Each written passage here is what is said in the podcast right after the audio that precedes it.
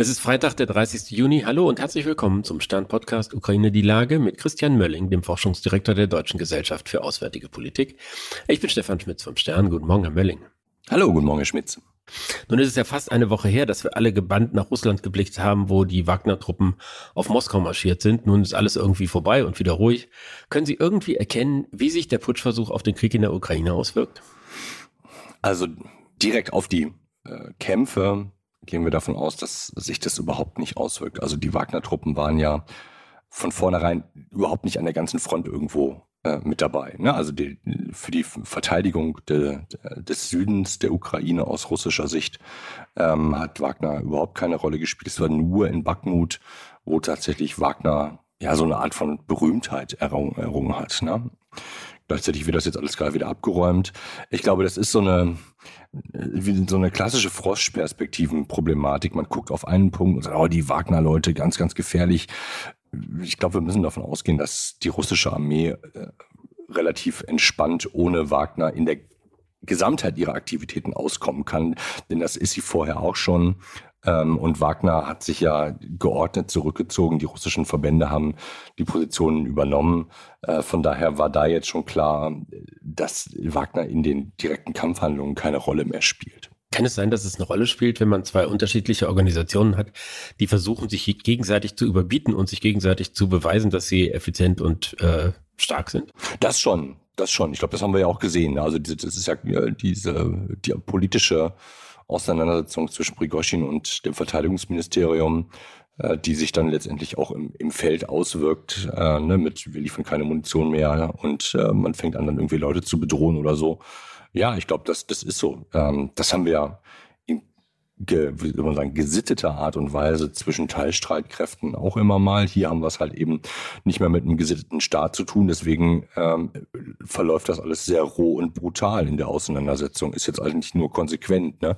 dass ein äh, Gewaltstaat ähm, da auch ständig dann seine Akteure dann über die Stränge schlagen. Das finde ich jetzt ähm, nahezu logisch. Ne? Ich glaube, die, die Frage ist jetzt eher, ähm, oder ich, da, da will ich glaube ich nochmal darauf verweisen, Wagner hat ja in der Vergangenheit eine wichtige Rolle für Russland gespielt, außerhalb des Landes. Also da, wo es darum ging, ja, wie soll man sagen, Umsturzdienstleistungen, diktatorische Dienstleistungen, äh, ne, wir töten jeden für euch, ähm, ihr wollt die UNO unter Druck setzen, das machen wir gerne für euch, ähm, so das anzubieten. Und ich glaube, da ist mein Eindruck, da spielt Wagner weiterhin erstmal noch eine Rolle als Dienstleister, aber wir sehen jetzt, dass sie eben nicht mehr alleine agieren, sondern total schräge Nummer, äh, das russische Verteidigungsministerium jetzt die Kontrolle in anderen Ländern über die Wagner-Truppen übernimmt.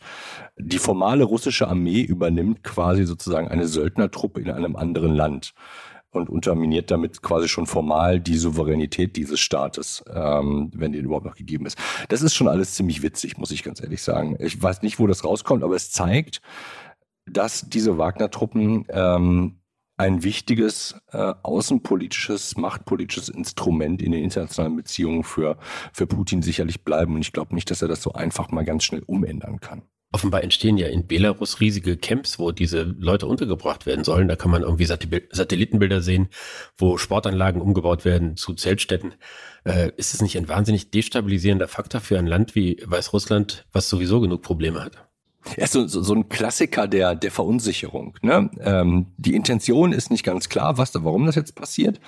Aber alle denken erstmal, oh, das kann aber auch ganz schön schief gehen. Und jetzt sind alle verunsichert und fangen an, schon darauf zu reagieren, auf ihre Perzeption der Situation. Was, glaube ich, auch richtig ist. Ne? Also man kann das nicht ausschließen. Das ist ein riesiges Gewaltpotenzial, das da jetzt hinkommt. Ob die das einfach jetzt nur als, wie soll man sagen, einen Safe Haven für sich benutzen. Also ein, ein Ort, in dem sie formal der russischen Jurisdiktion nicht mehr unterliegen für die nächste Zeit erstmal und von da aus weiterhin operieren können, obwohl sie eigentlich es nicht dürfen nach russischem Recht, ne, weil sie eigentlich dem Verteidigungsministerium unterstellt sein müssten. Das wäre die eine Interpretation, also ganz technokratisch, ne, nach dem Motto, so haben wir da jetzt, genauso wie man Prigoschin hat gehen lassen, nach Minsk gehen lassen, hat man im Grunde genommen die gesamte ähm, die gesamte Abteilung zu einer Auslandsabteilung gemacht und einfach rausgeschoben. Gleichzeitig ist Belarus halt nicht irgendein Staat, sondern es ist im Grunde genommen ja schon ein verleibter Staat, der, über den der, äh, Russland massive Kontrolle hat. Die technokratische Lösung funktioniert dann nicht mehr, wenn diese Leute nicht kontrollierbar sind. Also wenn die eben nicht wie ein geordneter Körper funktionieren, also wie eine Armee funktionieren, sondern die irgendwann anfangen zu brandschatzen, zu, zu rauben oder aber möglicherweise sogar eingesetzt werden, um äh, die belarussischen Kräfte oder die Opposition eigentlich einzugreifen. Dann wird es, glaube ich, nochmal besonders interessant. Oder aber, äh, weil die Belarussen sich davon bedroht sehen äh, und das so nicht akzeptieren wollen. Letzter Faktor ist, entsteht da nochmal ein veritabler Kapazität, um die Ukraine aus dem Norden anzugreifen. Wir haben ja gesagt, dass es aus dem Norden total schwierig ist, weil diese, das, die terroristische Begebenheit total schlecht ist. Das sind alles so Marschland und Sümpfe und so. Ähm, nichtsdestotrotz äh, erhöht das erstmal das Risiko und es bindet möglicherweise Kräfte, wenn man nicht genau weiß, was da eigentlich los ist. Auch wenn es für einen Landangriff nicht reicht, äh, ist die Frage, ob man das möglicherweise als eine äh, ob man droht damit Luftlandeoperationen, kleinere Art und was können Nadelstiche sein, aber das ist natürlich für Kiew sehr unangenehm, was dann da entstehen könnte. Also ich glaube, das ist so dass das gesamte Panorama, das sich da jetzt erstmal entwickelt. Und man wird aber, glaube ich, in den nächsten Wochen mehr darüber hören, was denn da eigentlich stattfindet. Denn das sehen wir ja auch die Informa der Informationsfluss, auch wenn immer mit ein bisschen Vorsicht zu genießen ist, dass da was passiert, der ist ja da. Das heißt also, man wird das schon erkunden und besser verstehen in ein paar Wochen, was da tatsächlich gerade aufgebaut wird. Eine andere Nachricht dieser Woche war, dass die USA wohl ernsthafter als zuvor erwägen, äh, den Ukrainern Streubomben und Streumunition zu liefern. Das sind international geächtete Waffen, auch von Deutschland geächtete Waffen, die so wahllos töten jeden, der in der Nähe ist von dem äh, Explosionsort. Ähm, verstehen Sie das Kalkül, was dahinter steht? Ja, klar. Sie haben halt das, das Problem, dass sie eine große vermiente Fläche vor sich haben äh, und unheimlich langsam noch vorankommen. Und jetzt wahrscheinlich in die einzelnen Munitionstypen reingucken, gibt es natürlich Möglichkeiten, solche, ähm, solche Räume zu räumen, indem man darüber Munition explodieren lässt, ne? also kleine Bomben explodieren lässt oder andere Möglichkeiten schafft.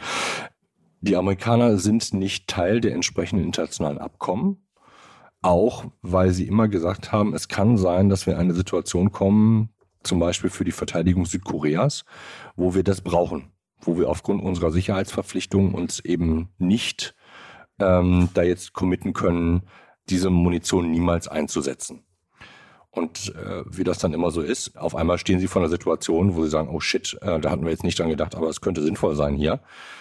Setzen das möglicherweise auch ein. Äh, ich glaube, man muss jetzt erstmal nochmal drauf gucken, von welcher Munition reden wir eigentlich? Also ne, ist das ähm, bestimmte Arten von solcher Munition, die sozusagen verteilt werden, wo Minen verlegt werden, die sind in Anführungsstrichen okay, weil man die ja mit bestimmten Zündern versehen kann, dass sie nach einer bestimmten Zeit sich selber ähm, äh, sozusagen diffundieren und äh, dass es eben nicht Antipersonenminen sind, wo man drauf tritt und sie explodieren, sondern das Gewichtszünder.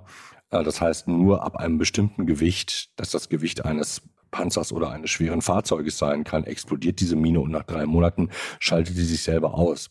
Alles das sind ja Feinheiten, wo man jetzt erstmal gucken muss, worum geht's hier eigentlich. Klar ist aber, dass so eine Differenzierung in der, einer Überschrift, die auf Clickbait angesetzt ist, natürlich nicht funktioniert, sondern man erstes Mal Streumunition schreit und nicht guckt, was ist der militärische Nutzen und was ist das Risiko, das damit einhergeht. Letzter Satz dazu. Ich meine, das ist jetzt schon absehbar, dass ähm, wir ein, ein ähnliches Engagement wie im, im Balkan haben werden, wo ja massiv äh, auch Minen eingesetzt worden sind, um dieses riesige Land und die, die Front, diese riesige lange Front irgendwann zu entminen. Das wird äh, eine Aufgabe für Jahrzehnte sein. Aber wird es nicht auch so sein, dass die Verbündeten, also dass Deutschland, Frankreich, auch Großbritannien sagen, äh, es kann nicht sein, dass mit unseren Lastern das Zeugs da hin und her gefahren wird. Das sind geächtete Waffen, deren Einsatz wir ablehnen. Die sind international verboten dann wird man dafür eine Lösung finden, wenn das sozusagen das Problem ist. Ich glaube, dass man, dass man ähm, hinter verschlossenen Türen das bespricht und sagt, so was ist hier für wen gangbar, was ist legitim. Ich, ich würde mich da jetzt gerade nicht aus dem Fenster äh, hängen und als erstes sagen, es kann zu keinem Zeitpunkt legitim sein. Das, das Urteil würde ich mir zum jetzigen Zeitpunkt nicht erlauben. Da würde ich gerne sozusagen nochmal in die Bücher gucken, bevor ich da einen Satz in ein Mikrofon rein sage und sage, so das ist, glaube ich, gangbar, das ist nicht gangbar. Klar ist, dass diese dass vor allen Dingen die, die, die Splitter- und Clustermunition, ähm, die gegen einfache Infanteriekräfte gerichtet sind. Das ist, das ist wirklich ähm, insofern richtig, dass die geächtet sind, weil sie unnötiges Leiden erzeugen und weil sie unheimlich schlecht von der Zivilbevölkerung fernzuhalten sind. Äh, das ist, das ist das große Problem. Äh, das in dem Zusammenhang ist. Was die richtige Lösung ist, würde ich zum jetzigen Zeitpunkt nicht sagen und äh, rate ich jedem und jeder, sich erstmal das sozusagen das Geschehen vor Ort anzugucken und zu überlegen, okay, welche Alternativen gibt es eigentlich? Äh, und ist es legitim, hier gegen ein solches Verbot zu verstoßen? Sehen Sie das auch als äh, ein Anzeichen wachsender Ungeduld mit der Geschwindigkeit, mit der die Ukrainer vorankommen? Die beschwören ja immer, dass sie durchaus vorankommen, aber es geht halt endlos langsam und man sieht ja in den USA, dass da jetzt die ersten Stimmen kommen, kein Dollar mehr für die Ukraine, dass man auch da einen gewissen Zeitdruck verspürt, dass es äh, zumindest erkennbare Fortschritte geben muss.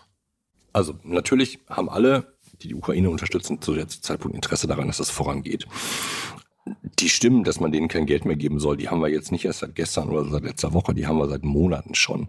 Wir haben gleichzeitig aber auch Erklärungen von Republikanern und Demokraten zusammen, die sagen, das ist richtig. Wir haben eine Mehrheit der Amerikaner, die den ukrainischen Freiheitskampf unterstützt. Und da reden wir nicht von 50 Prozent, sondern von, ich habe die, die Zahlen nicht mehr vor euch, ich glaube es waren 80, aber gehen wir mal von 70 aus.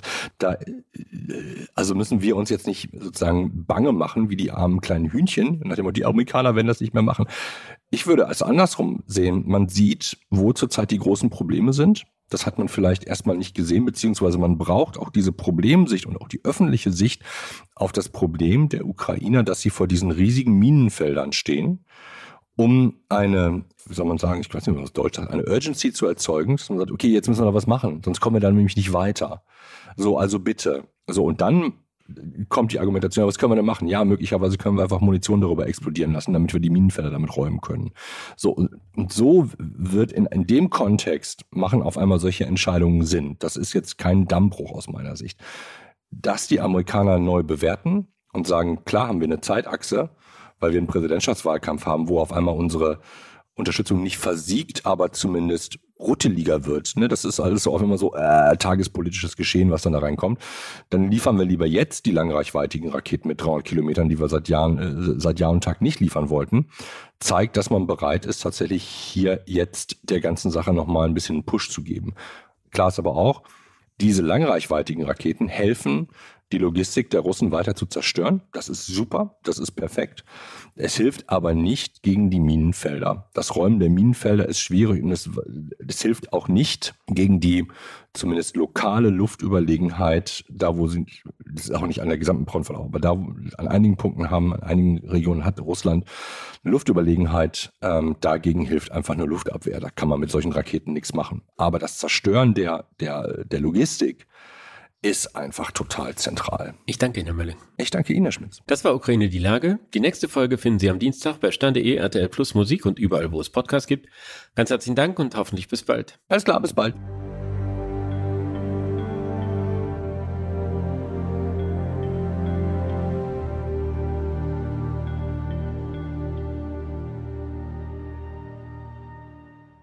Dieser Podcast ist eine Produktion der Audio Alliance.